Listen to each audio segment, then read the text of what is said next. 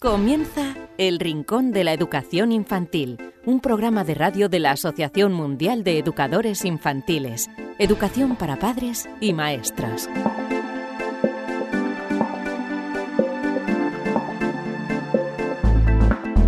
Hola a todos queridísimos amigos y seguidores del Rincón de la Educación Infantil, bienvenidos una semana más a este programa en el que tanto aprendemos de mm, educación infantil, de pedagogía y de crianza de los más pequeños.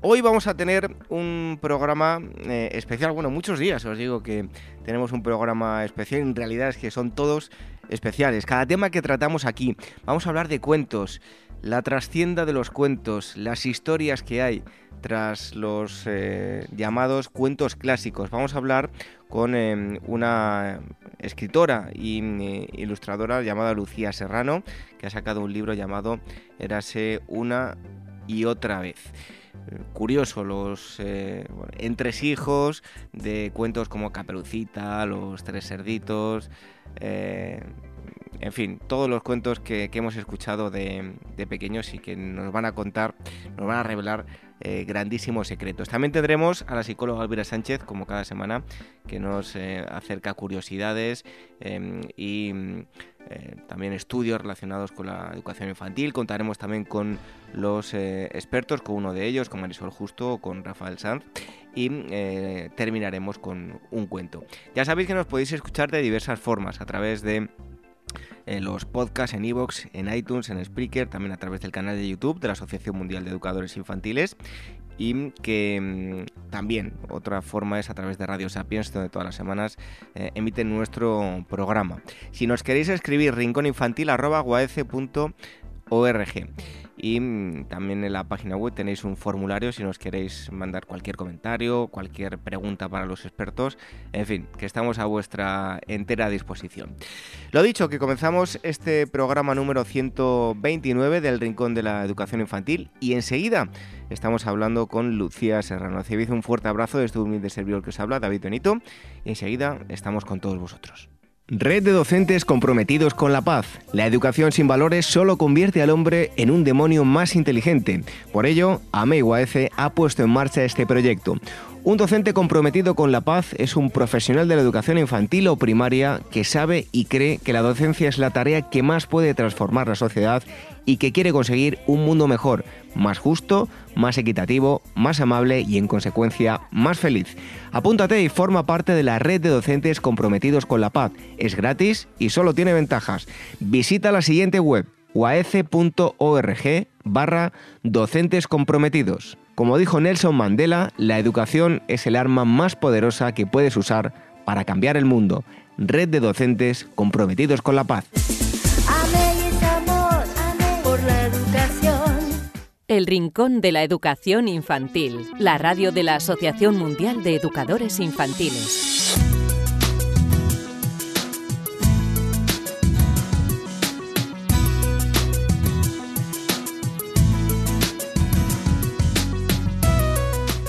Hoy en el Rincón de la Educación Infantil os acercamos un libro, desde luego que eh, curioso.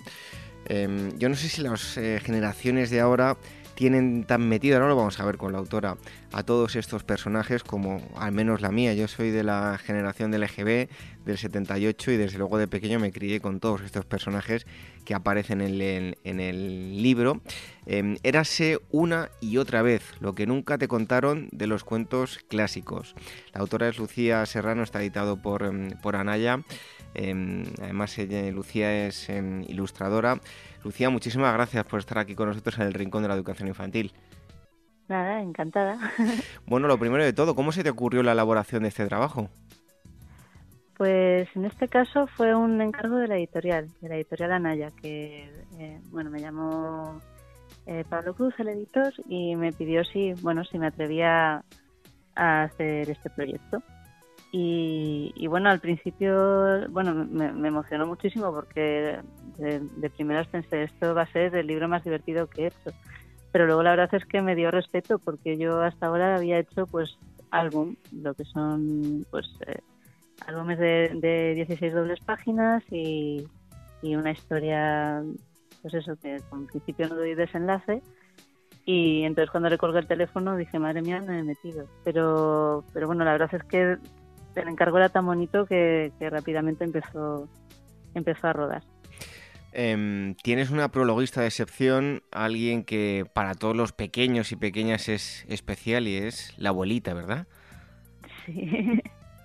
Sí, es que quería, bueno, según iba escribiendo el libro, la verdad es que como todos estos personajes ya, ya existían y tienen sus propias historias, pues tenía la sensación de que estaba, yo en realidad estaba recogiendo, pues eso, cazando lo que, lo que ya estaba por ahí, ¿no? Entonces no me, parecía bien apropiarme de esas historias. Eh, y, y, la verdad es que para el prólogo eh, pensé que mejor que, lo escriba la abuela, que está presente en, pues como flotando ahí en muchos de los cuentos y así pues también creamos este personaje como en la sombra, ¿no? Y, damos a entender que ha sido ella la que lo ha recopilado todo. Me pareció un juego divertido. Lucía, cada vez tenemos más oferta de cuentos, eh, de libros. ¿Crees que estos cuentos clásicos siguen teniendo la misma fuerza que, que antes o nuevos personajes como puede ser, eh, yo que sé, Harry Potter y otros muchos, están eclipsando a estos clásicos? Pues por un lado es verdad que al haber más ofertas seguramente queden como más relegados al lugar de lo clásico, ¿no? Y, de, y, ocupen menos espacio. Y luego también yo voy viendo en librerías que cada vez hay, hay más, más eh, volúmenes que lo que hacen es revisionar estas historias. Entonces seguramente no lleguen a los, a los peques como nos llegaban a nosotros, ¿no? Eh, yo también soy de la GB y creo que en, nuestros tiempos pues llegaban las historias clásicas y ya está. Bueno, algún yo, yo ya tenía algún libro ¿eh? que, las contaban de otra manera, pero, pero eran más, más contados. Em, ¿Qué crees que debe tener un cuento, eh, no sé, una historia para convertirse en un auténtico clásico como pueden ser Caperucita, Blancanieves, Hansel y Gretel, en fin, todos aquellos de los que tratas en el libro? Uf, pues la verdad es que no, si lo supiese lo estaría haciendo para que quedase ahí alguna historia mía, pero no sé, me imagino que que al final estos cuentos lo que tienen son los personajes son como estereotipos, ¿no? Que que significan como otras otras cosas universales, ¿no? Con las que todo el mundo puede sentirse identificado.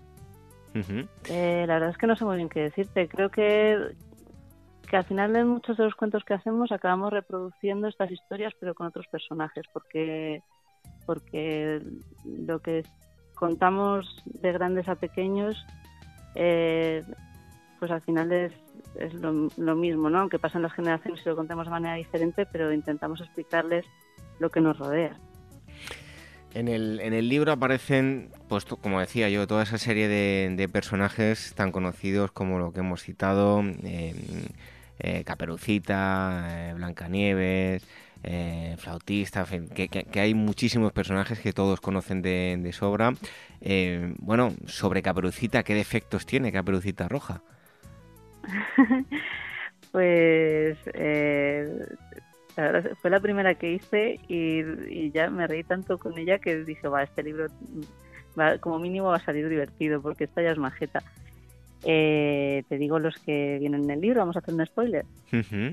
Eh, pues, Caperucita es una niña que tiene muy mala memoria, eh, no es muy observadora.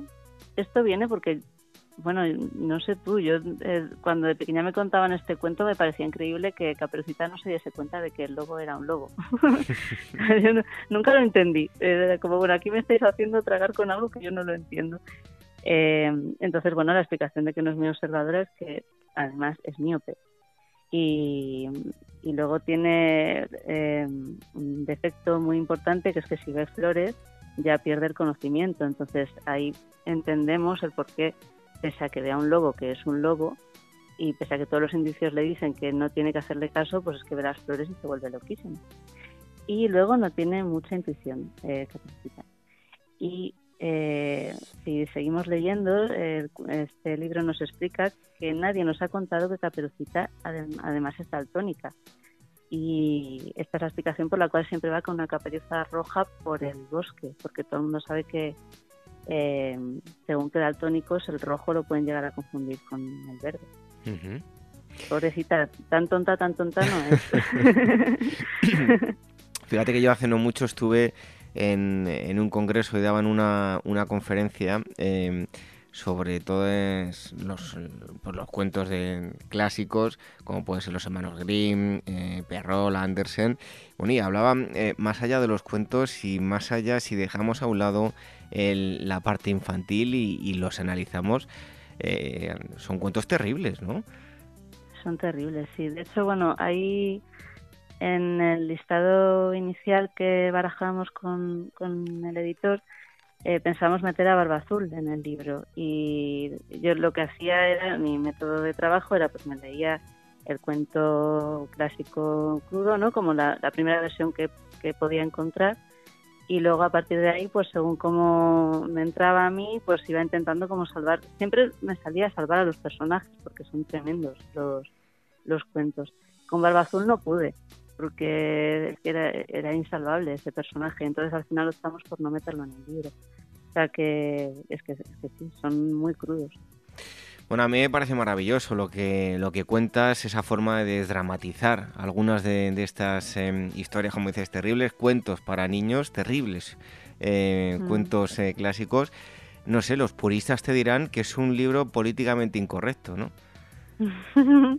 Yo la verdad es que agradezco que no me han corregido nada el texto. O sea, tal cual lo escribí, así está. Y, yo mira que iba escribiendo y a veces iba pensando, uff, esto, esto me van a decir que no porque es que me estoy pasando.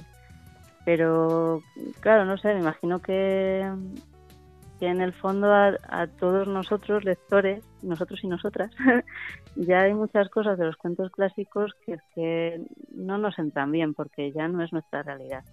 Y nos hemos acostumbrado a reflexionar sobre, sobre muchas cosas que a lo mejor antes pasaban más desapercibidas y, y entonces, bueno, el, esta relectura pues sale, sale un poco sola. Y claro, pues desde donde colocan a las mujeres y a las niñas todos los cuentos, hasta, bueno, y donde coloca también a los hombres, ¿no? Hay un, un apartado que se llama progenitores ausentes en el libro y, y, viene a partir de que ibas leyendo las historias y siempre el padre de los personajes no estaba. Y, claro, si te las vas leyendo todas una detrás de otra, canta muchísimo. Pues dices, bueno, y este, este pobre hombre o, este mal hombre, ¿por qué no aparece en la historia? Porque no tiene una responsabilidad en el devenir de los acontecimientos, ¿no? Y, bueno, y por eso salió, el, bueno, ¿y los padres dónde están? A ver, pues antes era más normal que no estuviesen los padres, ahora mismo nos llama la atención porque ahora mismo sí que están los padres, ¿no? Eh, bueno, es un ejemplo. Dedicas, bueno, de hecho dedicas un apartado también a los eh, progenitores ausentes, progenitores ausentes, claro, sí, sí, de ahí venía. Mm. Bueno, te decía esto lo de políticamente incorrecto porque, bueno, seguro que muchos niños se van a partir de risa, pero, por ejemplo, eh, imaginarnos a Blancanieves tirándose pedos, eh, pues es bastante chistoso, ¿no? Sí. Sí, sí, bueno, aparte el, el cacaculo pedopis funciona muy bien siempre. Sí, y luego en la ilustración he intentado también salirme un poco de, la primera Blancanieves que se nos viene a la mente, ¿no? Pues que ahí, bueno, todos sabemos que Disney ha hecho mucho daño. Entonces, bueno, he intentado como hacer diferentes tipos, pues eso, de, mujeres, de, hombres, de, animales incluso, como para que se pudiese sentir identificado todo aquel que lo leyese. Oye, Lucía, ¿tú eres de las que dibuja con lápiz y papel y luego lo digitaliza o directamente ya en el ordenador? Pues dependiendo del libro, lo hago de una manera o de otra. En este caso es con lápiz y papel y luego lo, y luego lo escaneé y el color está hecho con ordenador. Dependiendo. Eh, como no podía ser de otra forma, el libro incluye también eh, algo que es muy, muy bonito de recordar y que está ahí, que es muy importante, que son las casas de los libros y un bosque, ¿no? Sí. Sí, esto, em, eh, bueno, eh, es un pequeño homenaje a un libro que realmente eh, todo este libro viene a partir de él, que es el Manual de la Bruja. No sé si lo conoces en su momento, en nuestro momento, no creo que lo editaba ya Naya y ahora mismo lo han vuelto a reeditar. Y es, bueno, un libro maravilloso, era mi libro preferido cuando era pequeño. Y entonces en este libro aparece, hay un apartado que habla de casas de brujas y, y yo desde pequeña ya quería hacer eso, ¿no? Quería como tener la oportunidad de hacer eso. Y en este libro, pues he visto el espacio para hacerlo y, y también ha sido un juego muy divertido, el imaginar las casas de los diferentes personajes. Bueno, y en la última parte también, eh, una parte práctica, pues también das recetas. Con recetas, sí. Ahí hubiese dado para alargarlo todavía más, ¿eh? si el formato del libro lo hubiese permitido, porque nos podríamos haber inventado unas cuantas más. Eh, me lo pasé muy bien. También, bueno, en este caso, la única que he probado es la del pastel de manzana. Y os puedo decir que esa sale buenísima. Si la queréis probar. bueno, ya para terminar, Lucía, em, como nos escuchan muchos padres y en escuelas también, eh, bueno, pues me gustaría que les dijeses qué van a aprender con, con este libro, todos los pequeños. Y, y mayores, que seguro que hay algunos mayores que se les hace mucha ilusión leerlo. Sí, a ver, a ver si gusta. Eh, bueno, yo creo que van a aprender, a lo mejor es un poco pretencioso, pero eh, se puede aprender que hay diferentes maneras de contar las historias y que, y que no hay una única versión de ellas. Por último, ¿te quedas con algún personaje en concreto, con algún cuento que te marcase en la infancia? A mí siempre me ha gustado mucho Caperucita, pero de este libro el que más me gusta es La Bruja. Bueno, pues ahí quedan las recomendaciones de, Lucía Serrano. Nosotros eh, os lo recomendamos. Ahora que vienen las Navidades, es un buen momento para pedírselo a los Reyes o, a Papá Noel o a quien vosotros se lo pidáis. Vuelvo a repetir, Lucía Serrano es la autora, érase una y otra vez lo que nunca te contaron en los cuentos eh, clásicos. Eh, está editado por, Anaya. Lucía, muchísimas gracias por estar aquí con nosotros. Un fuerte abrazo. Un fuerte abrazo. Muchísimas gracias.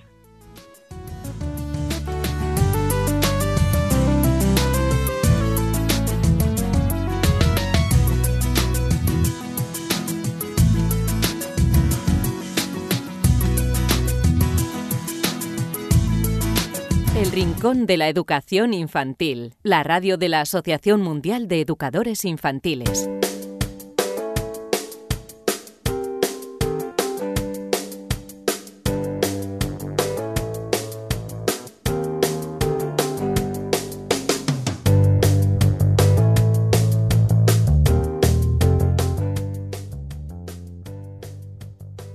Después de la entrevista con el experto, damos la bienvenida, como todas las semanas, a la psicóloga Elvira Sánchez, que nos trae estudios relacionados con la educación infantil, con la infancia y con la pedagogía. Bienvenida, Elvira. Pues un placer, como todas las semanas. ¿De qué nos vas a hablar hoy? Mira, David, hay una frase que a mí siempre me ha dado, me ha dado mucho miedo, que es la de el hombre es un lobo para el hombre, que en latín es homo homini lupus, que es una, una frase célebre extraída de la obra dramática Asinaria que es una es obra del escritor y pensador Plauto, pero sin embargo, a ver, fue popularizada por el filósofo del siglo XVIII Thomas Hobbes en su obra El, Leviatán, para referirse a que el estado natural del hombre es pues una lucha continua contra su prójimo. a ver, y te digo que me da mucho miedo porque, a ver, en muchas ocasiones encontramos comportamientos, tanto en niños como adultos, que dan, que dan veracidad, ¿no? A eso de homo homini lupus. Y hay otras frases, bueno, que me gustan mucho más porque son más, más esperanzadoras, ¿no? Y te ayudan, pues, a creer en la bondad del ser humano. Mira, me gusta mucho citar a Rousseau cuando dice que el hombre es bueno por la naturaleza y es la sociedad eh, la que lo corrompe. Es decir, que el niño nace bueno y es la sociedad, la socialización, el entorno, las experiencias que vive, lo que le hacen convertirse en un lobo. Rousseau, bueno, como todo el mundo sabe, fue uno de los hombres más importantes e influyentes en la política y en la educación y en la filosofía. Y bueno, a ver, solo unas pinceladas de este genio. Nace en 1712 en Ginebra y destacó sobre todo, bueno, por alejarse, ¿no?, de los principios de la ilustración que dominaban en la época. Y en el área de educación, que es un poco la que nos interesa, presentó una pedagogía basada en la evolución natural del niño, bueno, realmente, a ver, más se conoce por su vena política que educativa, ya que fue uno de los pensadores que influyó en la Revolución Francesa, que fue uno de los acontecimientos más importantes de la historia de Europa. Y Rousseau tiene otras frases muy buenas, bueno, mí me encantan, como por ejemplo, hay un libro abierto siempre para todos los ojos, que es la naturaleza, o solo somos curiosos en proporción con nuestra cultura, el hombre que más ha vivido no es aquel que más años ha cumplido, sino aquel que más ha experimentado la vida, o nadie puede ser feliz si no se aprecia a sí mismo. Pero bueno, centrándonos en lo que te quiero contar que, que me voy por las ramas. Mira, el pasado martes se publicaba en la revista de acceso abierto PLOS Biology un estudio en el que afirma que los bebés sensibles serán de mayores adultos altruistas. Un comportamiento altruista como ayudar a, bueno, personas desconocidas que lo necesitan se considera bueno, una característica clave de la cooperación en las sociedades humanas y por tanto es algo que hemos de potenciar desde la primera infancia. Pues Elvira, perdón, cuéntanos más datos sobre este estudio. Mira, el autor eh, principal es Tobias Grossman de la Universidad de Virginia de Estados Unidos y concluye que nuestra receptividad a ver a otros en peligro explica la variabilidad en la conducta de ayuda desde el inicio del desarrollo, es decir, desde que somos pequeñitos. Y como te decía, el comportamiento altruista, como ayudar a una persona desconocida que lo necesita, pues se considera una característica clave eh, de la cooperación en las sociedades humanas. Sin embargo, nuestra propensión a participar en actos altruistas, pues mira, varía considerablemente entre los individuos desde donaciones de riñones extraordinariamente altruistas hasta, bueno, eh, psicópatas pues altamente antisociales, ¿no? El abanico, como ves, es muy amplio y estudios previos habían sugerido que una mayor sensibilidad a rostros temerosos, ¿no? Estaba relacionada con niveles elevados de conducta prosocial, que ya se puede ver en niños muy pequeños. Pero ahora, con este estudio, se ha visto que, que examinar la capacidad de respuesta a los rostros temerosos y a su variabilidad al principio del desarrollo humano representa una oportunidad única para arrojar luz sobre los eh, precursores del comportamiento altruista. Y para abordar esta cuestión, Grossman y sus colegas rastrearon los movimientos oculares para, para examinar si las respuestas atencionales al miedo a los 7 meses de edad predicen un comportamiento altruista a los 14 meses. Pues bien, el análisis reveló que el comportamiento altruista de los niños pequeños lo producía la atención de los bebés a las caras temerosas, pero no a las caras felices o enojadas. Es más, además, las respuestas cerebrales en la corteza eh, eh, prefrontal medidas a través de bueno, la espectroscopia de infrarrojo cercano funcional, predijeron el sesgo atencional de los bebés en las caras temerosas y su comportamiento altruista. Y según los autores, los hallazgos sugieren que desde el inicio del desarrollo, es decir, desde el momento cero, la variabilidad en el comportamiento de ayuda altruista está vinculada a nuestra capacidad de respuesta para ver a otros en apuros y procesos cerebrales implicados en el control de la atención. Entonces, Elvira, imagino que este descubrimiento, gracias a él, permite avanzar en la comprensión de la aparición del altruismo en los humanos. Exacto, además, efectivamente, mira, estos descubrimientos permiten avanzar críticamente en nuestra comprensión de la aparición del altruismo en los seres humanos mediante la identificación de la capacidad de respuesta al miedo, ¿no? Como un precursor eh, temprano que contribuye a la variabilidad de un comportamiento prosocial. Y en palabras de Grossman, el autor principal del estudio, esta investigación proporciona nuevos conocimientos sobre la naturaleza del altruismo humano al descubrir sus orígenes evolutivos y también cerebrales. Interesantísimo este estudio, pero además nos trae más cosas, ¿no? Pues mira, te traigo un estudio barra curiosidad. Mira, a ver, ¿quién piensas que escribe mejor? ¿Las niñas o los niños? Hombre, si me baso en, en, mi experiencia y la de mis compañeros y compañeras, las niñas suelen tener mejor letra, pero no sé si llegan a escribir mejor o no, eso ya no lo sé. Pues mira, yo, a ver, desde luego que yo en la universidad cuando, bueno, cuando faltaba clase, pues le pedía los apuntes a las chicas. Pero bueno, lo que dices tú, a ver, que escriban mejor, o sea, que tengan mejor letra, a lo mejor no significa que escriban mejor. Pero bueno, vamos a lo que nos ocupa y nos preocupa. La pregunta que te he hecho yo, si se le, hicieron también eh, científicos de dos universidades inglesas, y te cuento. Según el estudio y a partir de los datos del Departamento de Estadística del Reino Unido, las niñas tienen mejor desempeño en las tareas escolares, especialmente en cuanto a escritura. Los datos, eh, los datos revelan que el 75% de las niñas entre 4 y 5 años alcanzan de manera satisfactoria los estándares gubernamentales que certifican el correcto aprendizaje de la escritura. 75%, quédate con el dato. Bien, en cuanto a los niños, el porcentaje es del 56%. Los científicos a cargo de la investigación estiman que el resultado, bueno, se puede trasladar a, niños de prácticamente todo el mundo. Pues bien, a partir de, estos datos reveladores, un grupo de investigadores de la Universidad de Hope y de la Universidad de John Moore, ambas de Liverpool, del Reino Unido, pues se pusieron a investigar, a investigar las posibles causas ¿no? de este fenómeno. Y durante la investigación observaron a 67 menores, de los cuales 31 eran niños y 36 niñas. La edad promedio de los niños que analizaron estaban entre los 4 años y medio.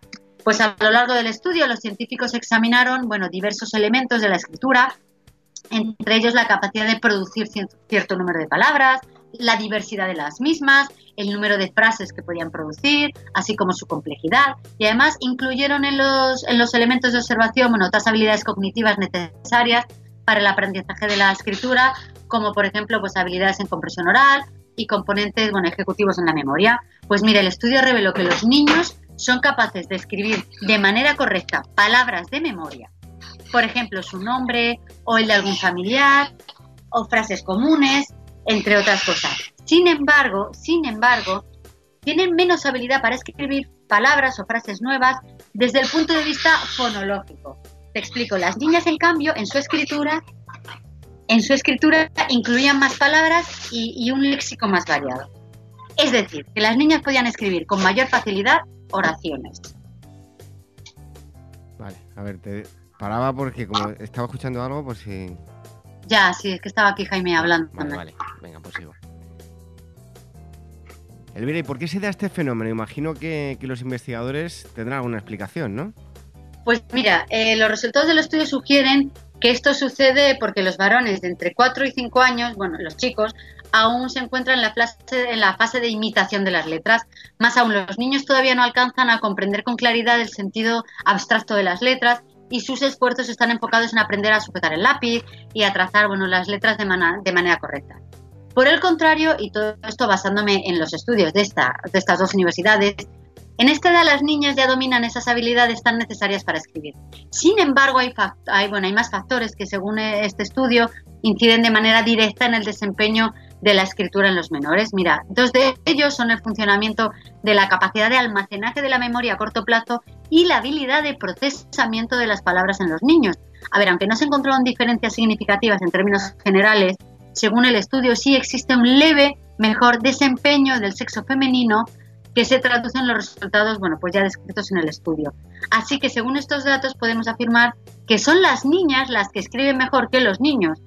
Y bueno, aquí lo dejo por hoy, aunque déjame que os recuerde, porque bueno, esta semana también ha salido en los medios una entrevista a Javier Arroyo en la línea de, de que estas diferencias de género, que el informe PISA muestra que las niñas en general sacan mejores notas que los niños, excepto en matemáticas. Y cuando le han preguntado el por qué se les atraganta esta materia, pues la respuesta de este chico, así bueno, este experto ha sido clara. Dice, obviamente, a ver, no hay ninguna predisposición genética, ¿vale? Se trata del entorno, de la cultura. Y ha recordado algo que hemos mencionado ya aquí, que un estudio de la revista Science revela que a partir de los seis años las niñas empiezan a verse a sí mismas como menos inteligentes y brillantes que los niños, especialmente en matemáticas. Y si las niñas se ven menos capaces, acaban interiorizando eso de que lo son y, estamos ya con lo de la profecía de que las niñas son peores en matemáticas, se acaba, se acaba cumpliendo. Por eso, para romper los estereotipos de género, pues por eso te he traído esto, de que si ellas escriben mejor, al menos los, hasta los seis años, o que si a ellos se les da mejor las matemáticas, que en cualquier caso hemos de incidir mucho, mucho, mucho desde casi sobre las aulas en la educación. Bueno, pues yo debo tener ahí, no sé si una parte muy femenina, porque yo sí todo lo contrario. Las matemáticas no las quiero ver ni en pintura y las letras me gustan un poquito más. Pero bueno, ahí está el, estudio, desde luego curioso, que nos ha acercado la psicóloga Elvira Sánchez. Elvira, muchas gracias y hasta el próximo día. Pues aquí estaré como todas las semanas.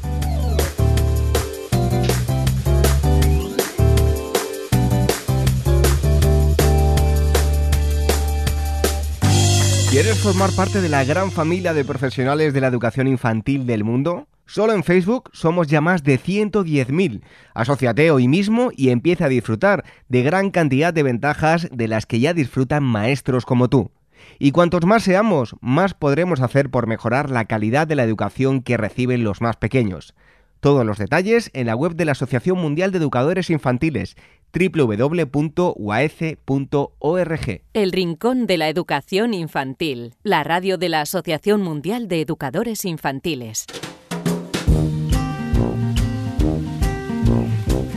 Un nuevo día, estamos aquí en el Rincón de la Educación Infantil para mm, seguir contestando preguntas que nos habéis enviado a rincóninfantil.org. Ya sabéis que tanto Rafael Sanz como Marisol Justo contestan las preguntas que, nos enviáis. Así que lo que hacemos es dar la bienvenida un día más a Marisol Justo. Encantado de que estés con nosotros, Marisol. Pues muchísimas gracias, igualmente encantada y además por proximidad a las fiestas navideñas, pues quiero aprovechar para desear las mejores fiestas navideñas del mundo a todos nuestros amigos y amigas. Y a ti también, por supuesto, David. Pues igualmente, que nos toque un pellizquito a la lotería, oye, para tomarnos... Ay, eso ¿eh? también, eso también, nos viene muy bien. Para tapar agujeritos. Hombre. bueno, pues vamos con la mm, primera de las preguntas que nos han enviado hoy, que nos es un correo directamente con la pregunta, no nos dice ni nombre ni de dónde nos escribe y es muy escueto. Em, nos dice, ¿cuándo pierden los niños la pasión por descubrir el mundo y normalizan todo lo que les rodea? Pues, Marisol, yo, yo no lo he perdido todavía, la ilusión por descubrir, ¿eh? Así que a ver qué pues, nos dices. Cuánto, cuánto me alegro, David. Yo tampoco, yo tampoco.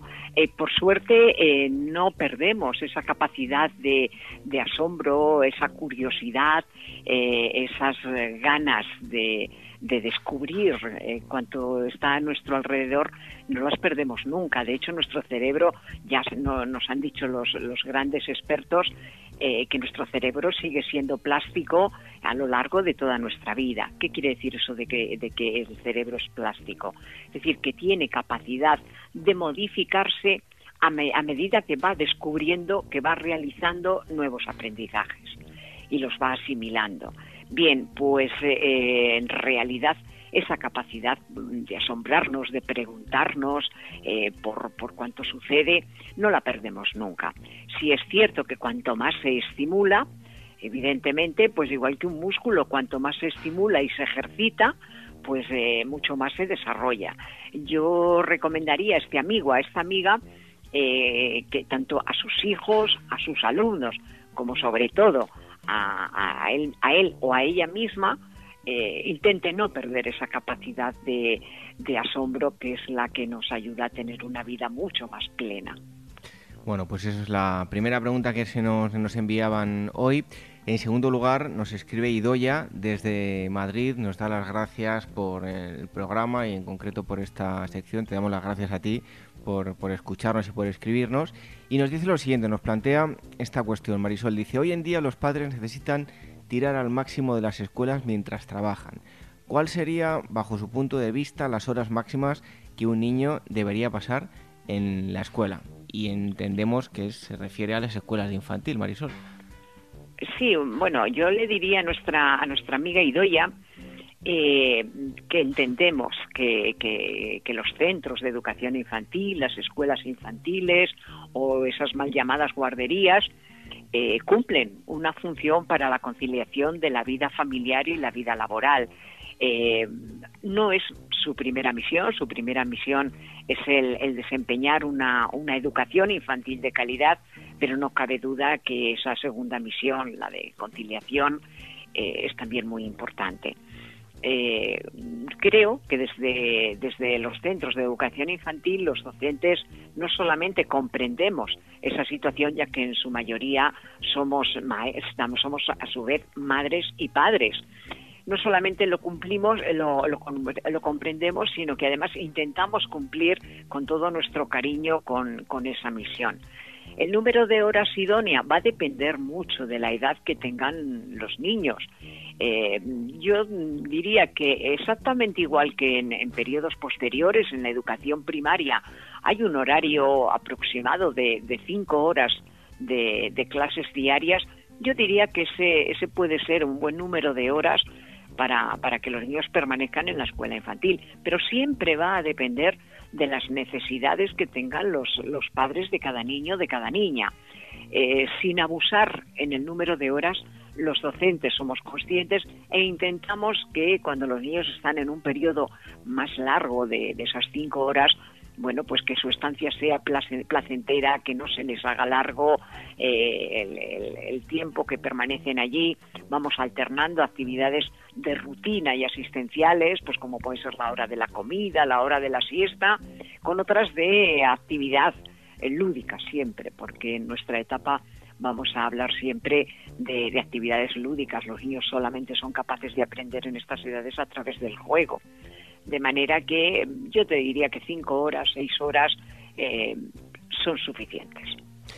Bueno, pues esa es la segunda pregunta. Y la tercera pregunta, tampoco nos dice quién nos escribe ni, ni desde dónde, y nos plantea que em, cuando empiezan a mandar los deberes, dice de lo cual no estoy de acuerdo con la cantidad de ellos que, que les mandan, em, van a ser siempre necesario el apoyo y la ayuda de los padres por si el niño Em, no, vamos a ver, que, viene un poco rara la pregunta. Si va a ser siempre necesario el apoyo y la ayuda de los padres, eh, pero que si el niño tiene vidas sentadas las, la, educación, que si va a ser totalmente autónomo.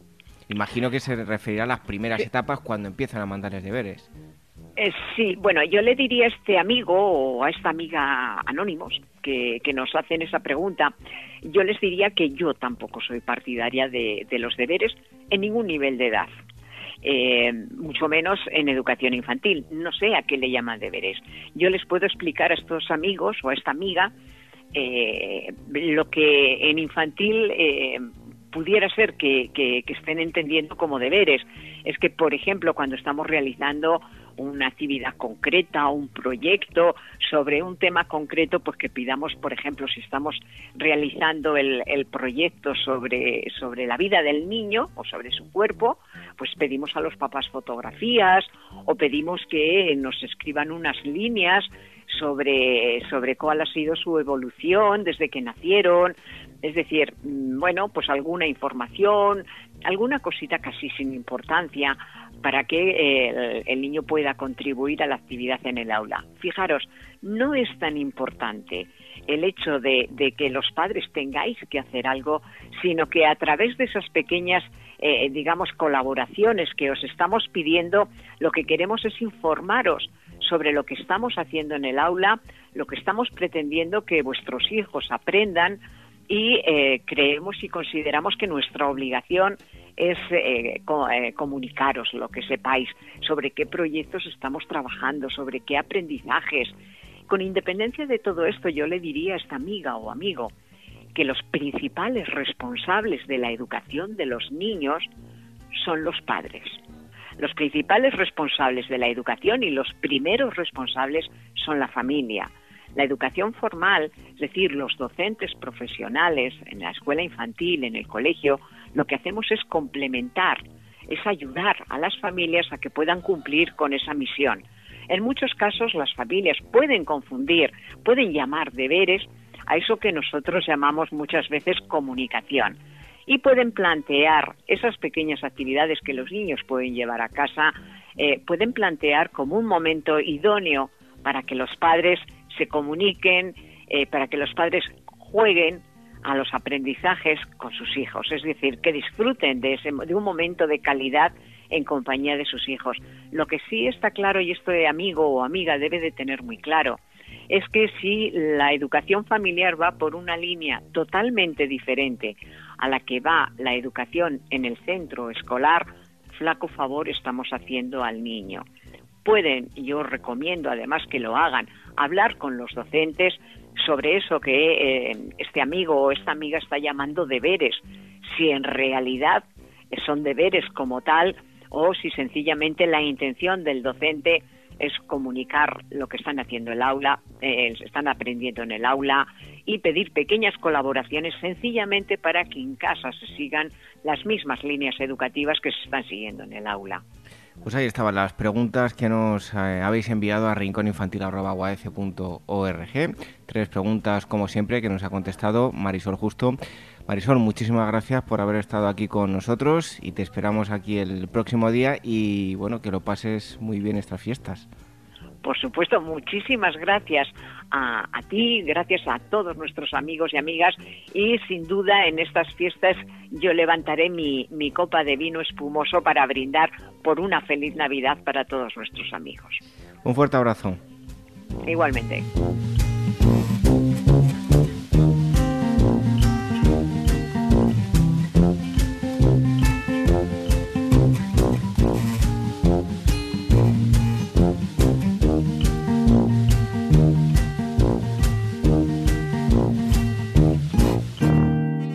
De docentes comprometidos con la paz. La educación sin valores solo convierte al hombre en un demonio más inteligente. Por ello, AMEIUAEC ha puesto en marcha este proyecto.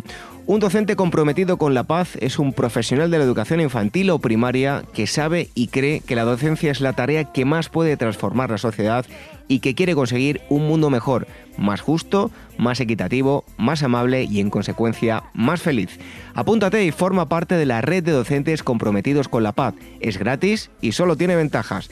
Visita la siguiente web uaece.org barra docentes comprometidos. Como dijo Nelson Mandela, la educación es el arma más poderosa que puedes usar para cambiar el mundo. Red de docentes comprometidos con la paz.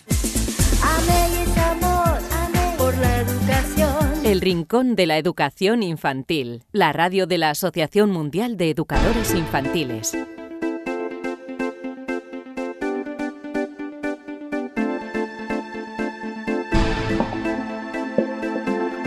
Hasta aquí este programa número 129 del Rincón de la Educación Infantil. Hemos hablado con Lucía Serrano sobre lo que hay tras los cuentos clásicos como Caperucita, eh, Hansel y Gretel, Los Tres Cerditos, en fin, todo un sinfín de cuentos que todos hemos escuchado y con los que hemos disfrutado de pequeños. Érase una y otra vez esas historias que hay tras esos personajes.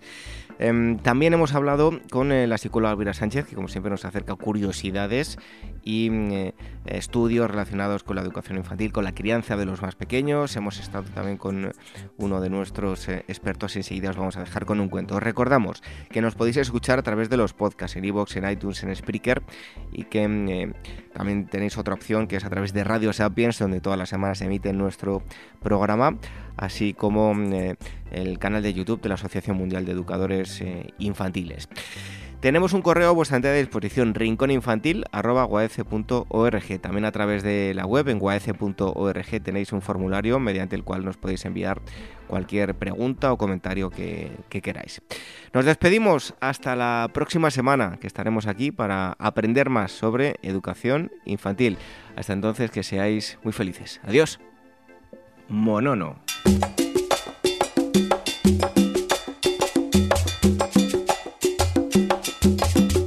¿Cómo aquella tarde? La lluvia se filtraba hasta el nido de la pata Pomponia, que estaba muy contenta rodeada de sus hijos pequeños. Los patitos asomaban por debajo de las alas de su mamá, mirando caer el aguacero, y de tiempo en tiempo corrían afuera para empaparse y sacudir sus alitas cubiertas de plumón amarillo. ¡Qué fresca está el agua! ¡Vamos a la laguna! gritaban empujando a Pomponia, la que se decidió al fin disponiéndose a llevarlos. Pero ocurrió que uno de los hermanitos dijo que no contaran con él porque no sabía nadar y podría ahogarse. Este monono siempre está temeroso. Siempre piensa que no puede hacer las cosas. ¿Es que no sabes, hijo mío, que los patos no tienen que ir a la escuela para aprender a nadar? ¿Acaso no sabes que desde que nacen ya los patitos saben nadar? Dijo la mamá pata. Eso será mamita pomponia para los demás patos, pero no para mí. Yo no podré nadar, dijo con una gran inseguridad y angustia el patito monono. Sus hermanitos que lo escuchaban chillaron. Este monono siempre está asustado. Niño, ten confianza en ti mismo y en los demás. Debes hacerme caso. Le regañó Pomponia, pero esta actitud de su mamá lo hizo ponerse más inseguro aún. ¡Cuac, cuac! Se negó Monono. ¿Cómo dices, malcriado? Se enojó la pata. ¡Cuac, cuac, cuac! Repitió. No me pienso mojar ni la punta del pico. Yo soy un pato seco y ya está. Está bien. Finalizó ella. Quédate en la casa mientras nosotros vamos a divertirnos. El patito los vio alejarse y sufrió. ¿Cómo le gustaría ir también? Si pudiera nadar, ocultándose para no ser descubierto, llegó a la laguna donde su familia estaba reunida y diciendo muy bajito, yo sí puedo a la una, yo sí puedo a las dos, se lanzó de cabeza al agua fresquita y tranquila de la laguna, comprobando encantado que sabía nadar. Dale y dale a las patas. De lo más orondo flotaba Monono. Dale que dale a las patas. ¡Mamá, mira! Gritaba. ¡Soy un pato marinero! ¡Cuac, cuac, cuac! Reían la madre y los hermanitos viéndole patalear y zambullir como un pato seguro de sus habilidades de buen nadador. Y Monono, convencido de que todos los patos saben nadar, aunque nadie los enseñe, pues solo tienen que tener confianza en sí mismos, se alejaba orgulloso sobre el agua como un lindo barquito de plumas.